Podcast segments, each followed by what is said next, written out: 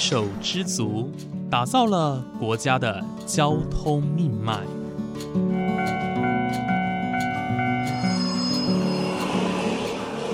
翻山越岭，运送着历史的独家记忆。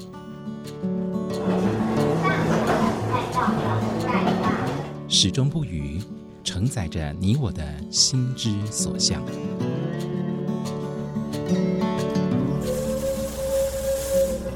各位旅客您好，欢迎搭乘本班次列车，我是胡浩辰，欢迎来到鬼世界，让我们一起探索铁道文化，感受铁道温度，记录铁道故事。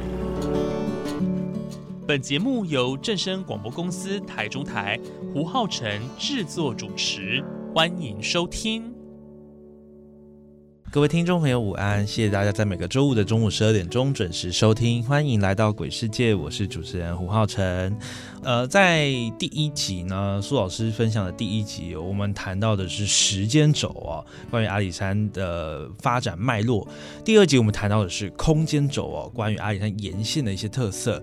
而这一集呢，第三集我们要来谈谈阿里山的未来应该怎么走哦。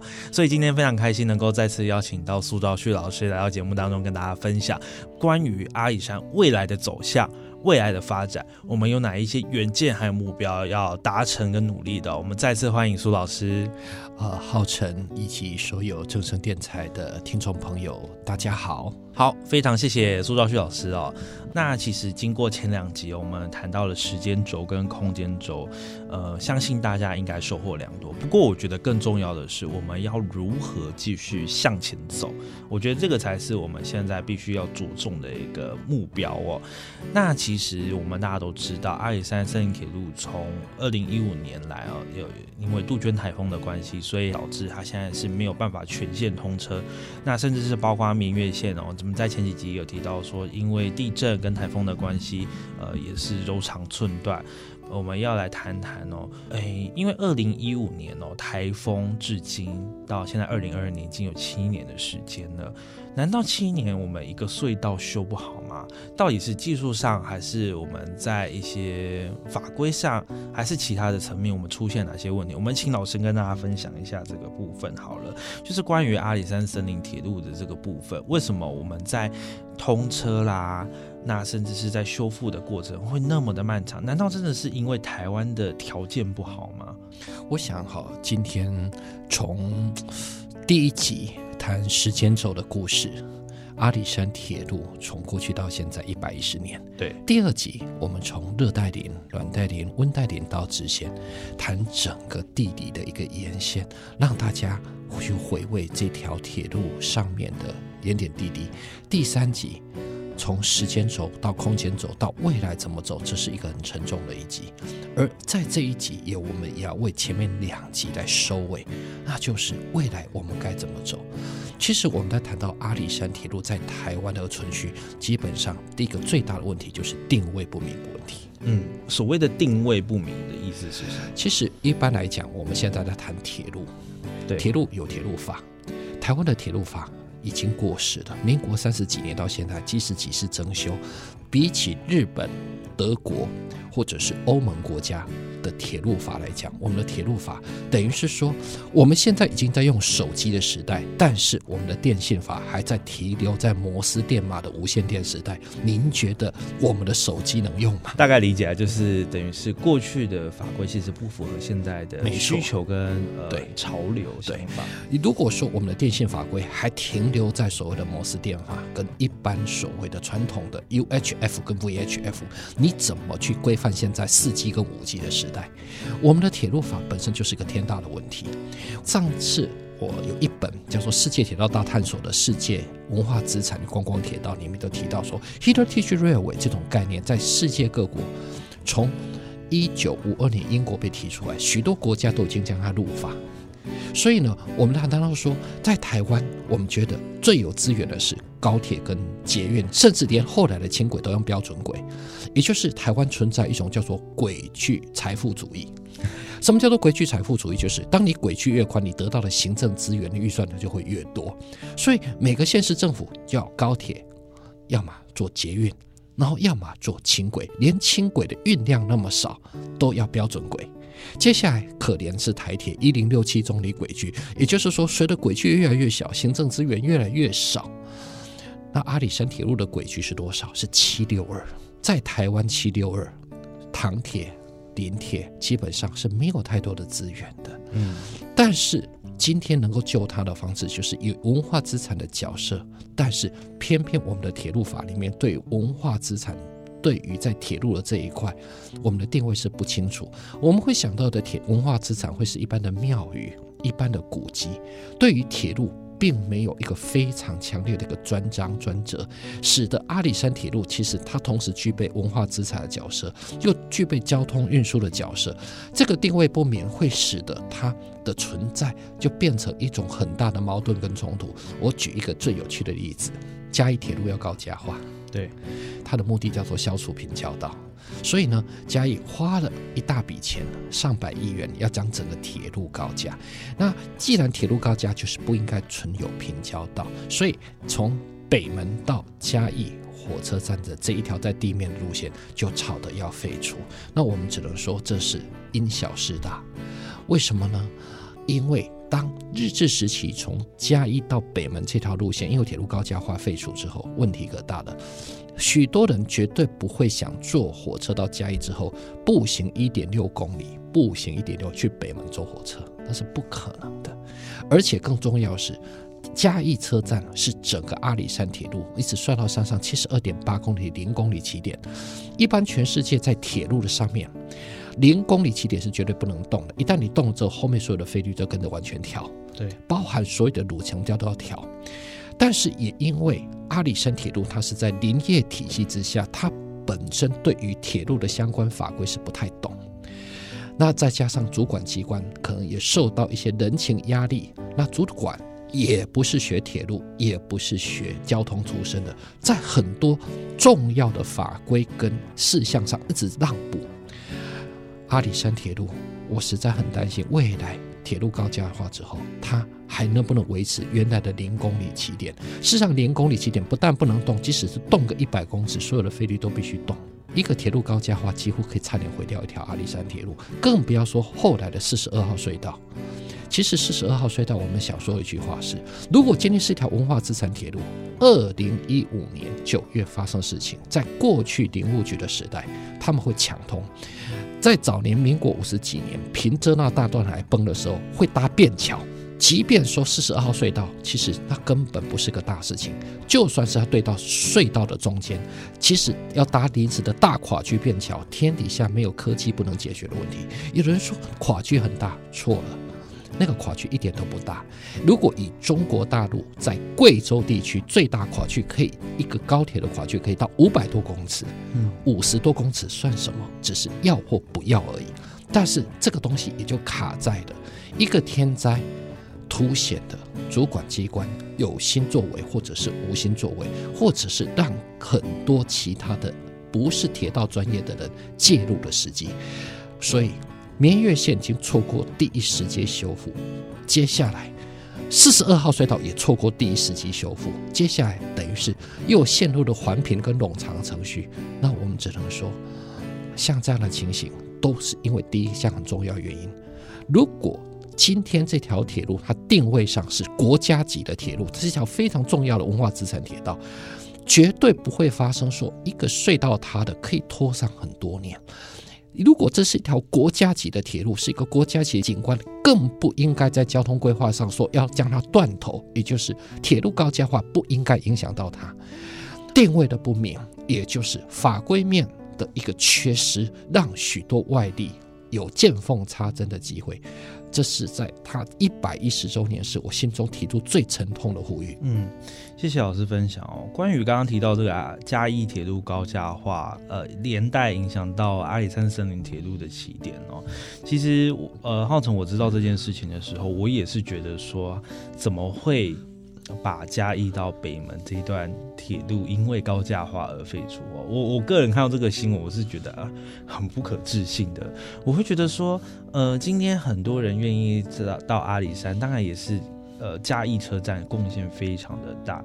但我们不能去忽略它的重要性，而我们也不能说因为成就嘉义车站、成就嘉义铁路高架化的这一项，呃，说政策也好，或者是说我们这个方向，但是我们要呃平白无故的断送阿里山森林铁路的头头哦，我这我个人也是觉得说啊，怎么会有这样子的说法出来哦？所以其实我在这个节目当中，我也想要呼吁哦，就是关于这个部分，我希望呢，当局不论是林铁处哦，或者是说我们中央的单位，我们都应该要好好的正视这个问题。那另外就是提到了四十二号隧道抢通的问题哦，其实呃，从二零一五年到现在二零二二年，已经过了七年的时间。经过这段时间哦，大家的讨论，其实呃、我觉得答案都很明显了啦。所以我希望说，呃。能够把阿里山森林铁路尽快的修复，尽快的恢复通车，我觉得才是让阿里山森林铁路能够继续永续经营下去最根本、最根本的呃一个要件哦。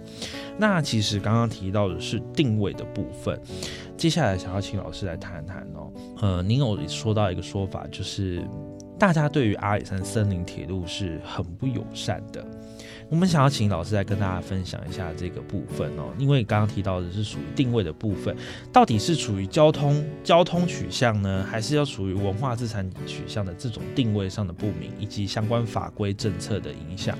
那老师有说过，其实就是关于大家对于阿里山森林铁路是很不友善的。请问一下，老师怎么会有这样的说法？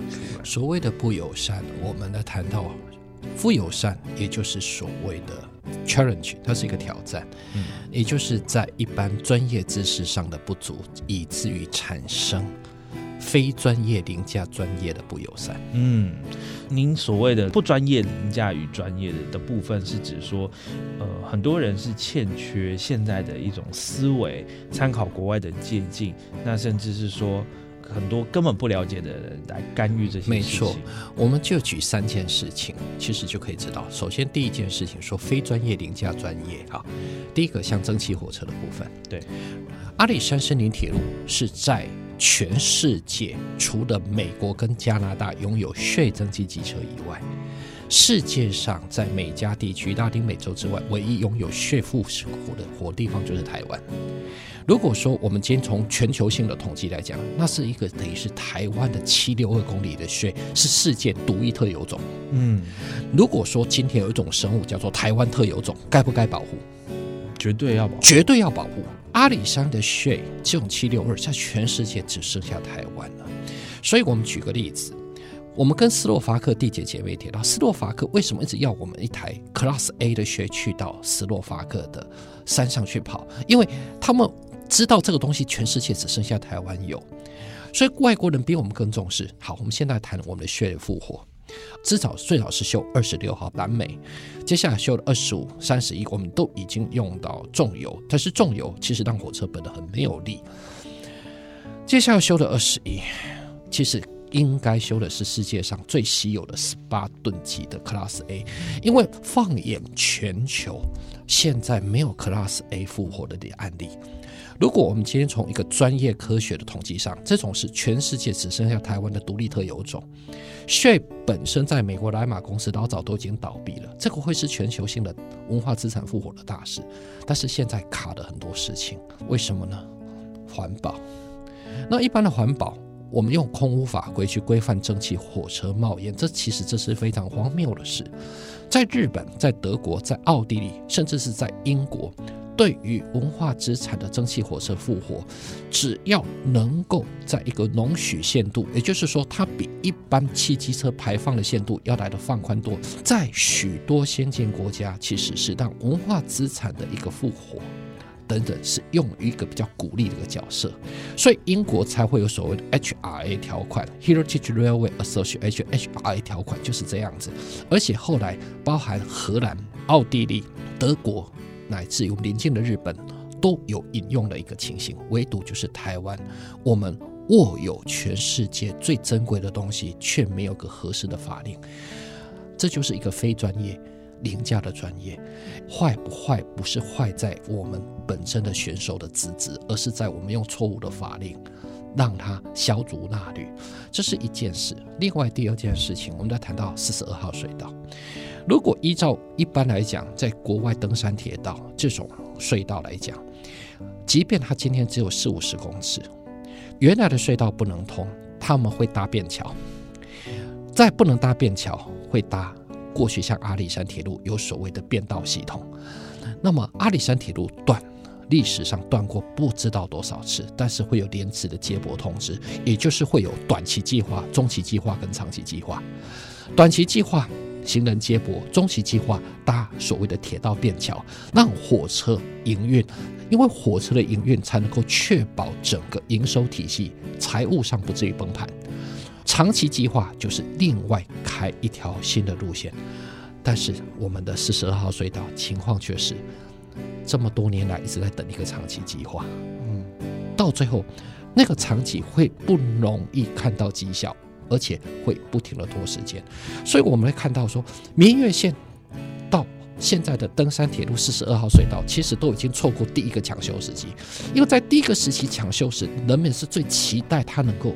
恢复的，对。但是当他时间拖得非常久，就好像你当你家里有一个人，他得了癌症，或者是因为车祸，或者是中风，大家在第一时间都付出非常大的关心。但是当他拖了两年、三年、四年、五年，所谓的久病床前无孝子，整个社会的关注就淡了。阿里山铁路现在就像这样子一个情形，这是我很感到难过的。所以我们就要说。大环境的一个不友善，其实就从这两件事情上，我们就可以看得出来。另外一件事情就是说，我们回到第一件事情的定位问题。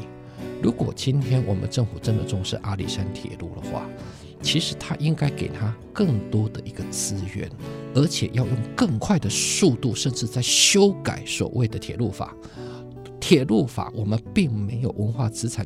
对轻便铁道七六二公里的专章，这些没有这些资源的预助，今天也造成了阿里山铁路机呢，只能说每次都在这种灾难中殒命，而不知未来何时会因为一场天灾又结束他的生命。我觉得这个部分是让我讲到非常沉痛的地方。嗯，谢谢老师哦。呃，刚刚提到的这些部分，我相信大家哦，呃，尤其是像刚刚有提到说“久病床前无孝子”的部分，我觉得大家应该是心有戚戚焉，因为其实像近期哦，嗯，我们看到的是池上的强震哦，刚好我们录音的前几天就是这个地震的发生，花东线的铁路受损的非常严重。那其实我们呃，马上呢，我们就有一个配套措施出来。其实当年哦。阿里山铁路受损的时候，应该也要有这样子的配套措施出来。所以啊，其实拖到现在已经七年了，明月线甚至已经二十几年了都没有通车的计划。而且现在还有多少人愿意关注这些事情？虽然说明月线啊，呃，现在是一个非常热门的登山景点，但是它的本业，它本身应该要是铁路，它不应该是把它转型作为一个登山步道。浩辰说的非常好，浩辰刚刚提到的最近因为地震的事情，我们来打个比方吧，如果花东铁路因为地震。我们政府来说一句话说，那我们只有长期计划，没有中短期。我们都让花东铁路用公路接驳，等一年后再修复通车。浩辰，你觉得结果会是怎么样？哇，引起暴动啊，就会造成说民众他已经开始适应另外一种交通方式了。原来的铁路客源就会快速消失，大家就会把中段的点往北、往南各自坐铁路，中间这个旅次就会消失掉。对，所以为什么？铁路的中断一定要短期跟中期计划，不能完全依住在长期。长期修复修得更好，那是我们的目标。可是中短期一定要去处理。但是这也卡在林务局本身，很多是学林业跟植物的人，当他去管铁路，当然他们在这方面，他们就少了一般我们学交通专业的的那种 guts。嗯。那刚刚提到绵月线这件事情，这也让我觉得很火大。就是绵月线本身是一条铁路，依照铁路法是不能让民众行走的。对，但是现在弄成怎样呢？它就是因为拖过长期的时间，拖到非常非常的久，拖到最后甚至现在变成反客为主，说啊回归山林做步道。台湾现在有多少铁路用回归三林这样子的一个假理由？其实说真的是多一事不如少一事。不要忘了，铁路的诞生是为了集合运输，集合运输就是将客货集中在一个安全的空间来输送，这是最安全的。你放任人去走隧道跟桥梁，摔下去跌倒的，产生更大的问题。回归到交通专业，这才是真正的解决之道。但是到最后，很多事情就反客为主，反客为主就好像刚刚提到的这个情形。你如果在第一时间抢修，让它一直维持在一个正常的铁路角色，今天不会有这个问题。但是你已经放任太久了，弄到最后，许多负面的声音跟很多不专业的力量介入进来，这条铁路就岌岌可危。第一时间跟时间拖久了。那个氛围不一样，阿里山铁路年月线跟本线都已经拖过第一抢修时间。当整个社会氛围已经不同时，到时候它的营收也会大受影响。这些都是我们将来要去面对阿里山铁路的艰难挑战。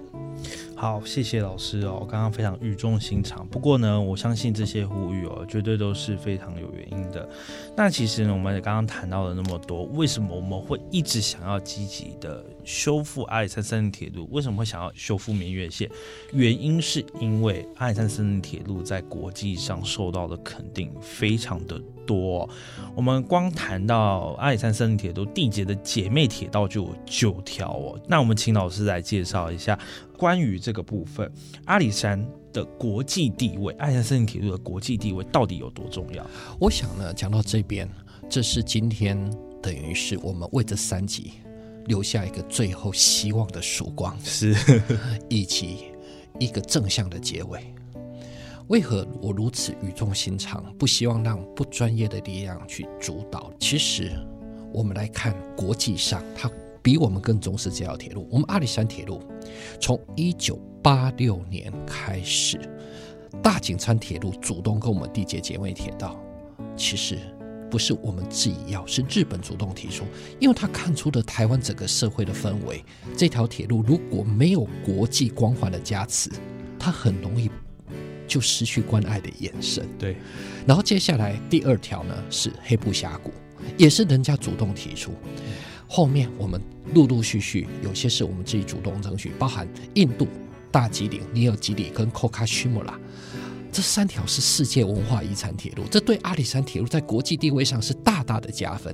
嗯，加上英国的威尔斯高地的那一条世界上最古老的七六二公里轨距的 Welsh Pool 的那一条铁路，然后还有斯洛伐克的这个千里贺龙森林铁道，还有一条。跟世界遗产非常接近，就是瑞士冰河列车的这个西段哦，就是 g o d a m a 的红棒，它的东段那个部分就是世界文化遗产的 RHB。那我们想想看，这么多世界级，也就是说，跟我们缔结姐妹铁道这些都不是泛泛之辈，都是在国际上非常高能见度的。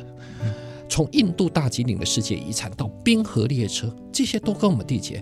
我们还有什么理由说我们用安全理由？我曾经参与过绵月线的一个一个呃修复的一个什么咨询会议，找来的一些委员，这些委员其实他们对阿里山铁路并不了解，他们只是懂土木，就用很多安全理由啊，这个桥梁结构不停什么。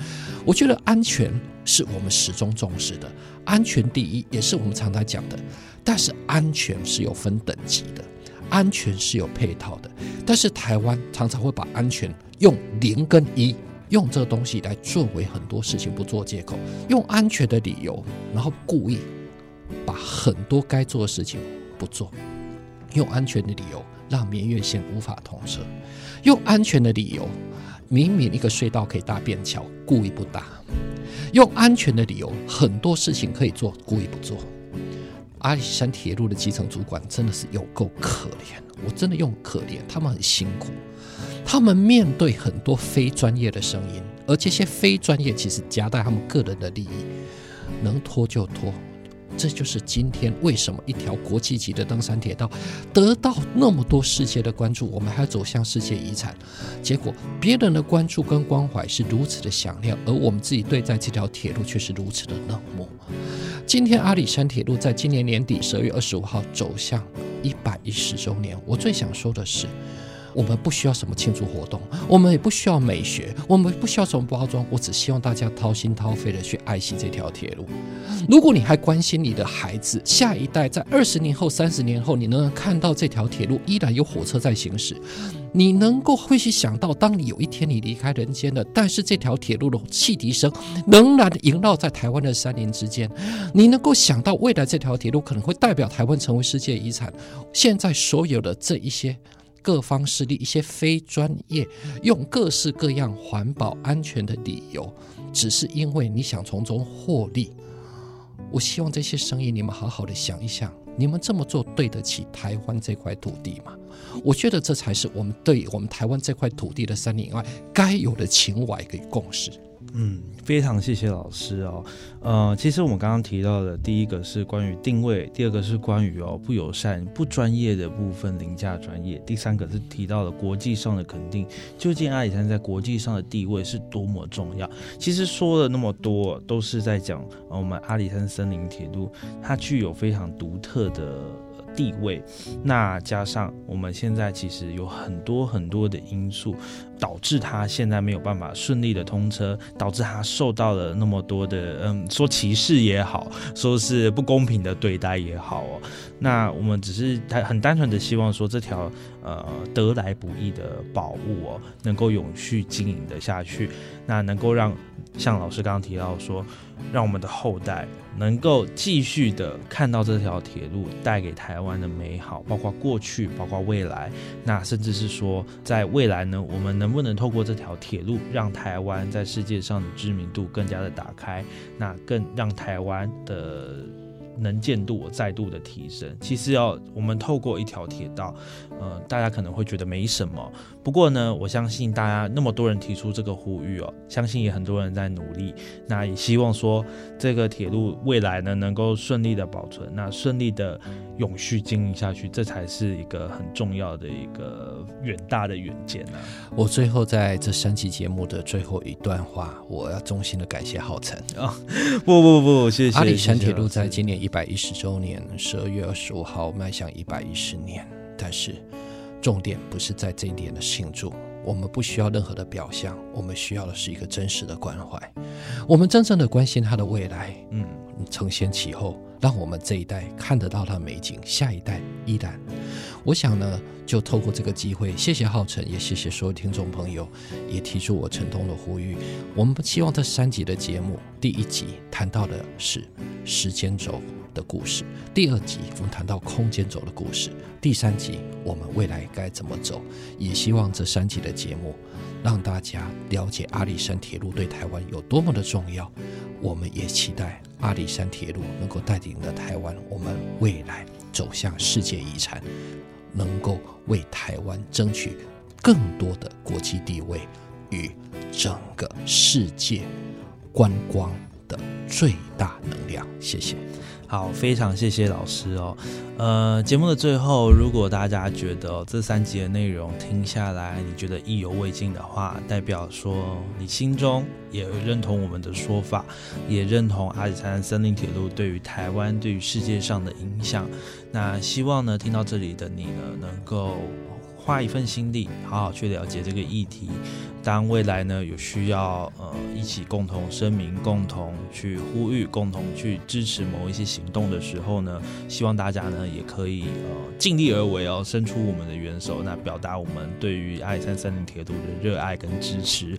节目最后呢，谢谢老师哦，今天波荣来到台中哦，那跟大家分享那么多的内容，我们谢谢苏兆旭老师，谢谢浩辰，谢谢所有正声电台的听众朋友，谢谢大家。好，那今天我们的节目就到这边结束喽，感谢您收听，我们下次再见。